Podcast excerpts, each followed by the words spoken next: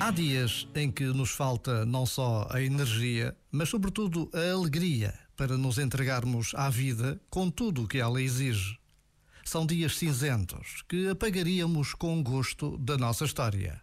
E, no entanto, é nesses dias que percebemos como somos humanos, pequenos e finitos. Não somos super-homens ou super-mulheres que nada atinge.